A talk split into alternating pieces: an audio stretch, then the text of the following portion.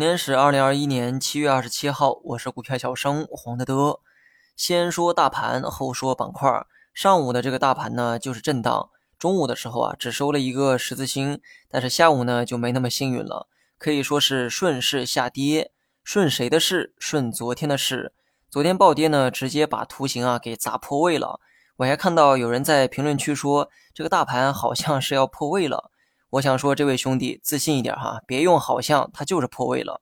所以针对市场去给建议的话，我的这个建议呢，就是管住小手，别乱买。卖不卖我管不着，但买的问题啊，我得管一管。毕竟买是所有故事的开始。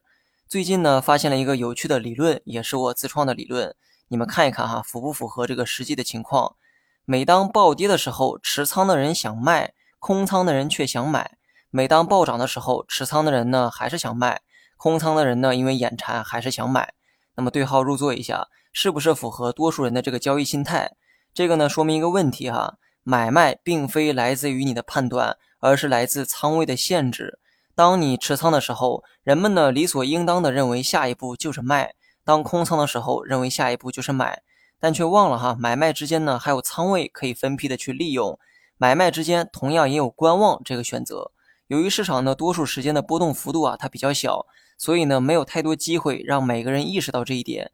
但是当暴涨暴跌来袭的时候，就是最好的现场教学。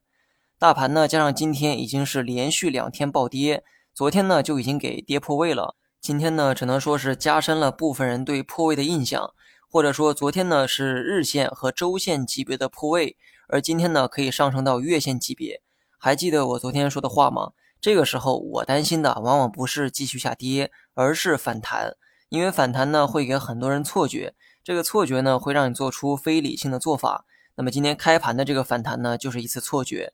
大盘未来两天的走势就按照小幅整理去预期，连续暴跌两天之后，大盘呢有修复五日乖离率的可能，所以啊，持续暴跌的可能性不大，大概率呢会用小阴小阳做一个整理。但是切记哈，操作上还是要以防守为主。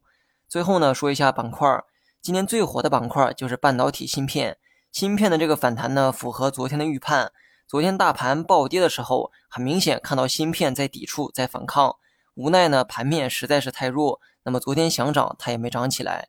但没涨的这个预期呢，大概率会在今后释放，所以呢，今天就是它释放后的一个结果。对于半导体的这个建议啊，我中午的时候也说得很清楚，空仓的人呢，可千万别意气用事哈。错过了就是错过了，后悔不是你再次犯错的理由。所以呢，不要去追涨，除非说日后啊有明显的回调，那么顶着大阳线去买都是在赌运气。好了，以上是全部内容，下期同一时间再见。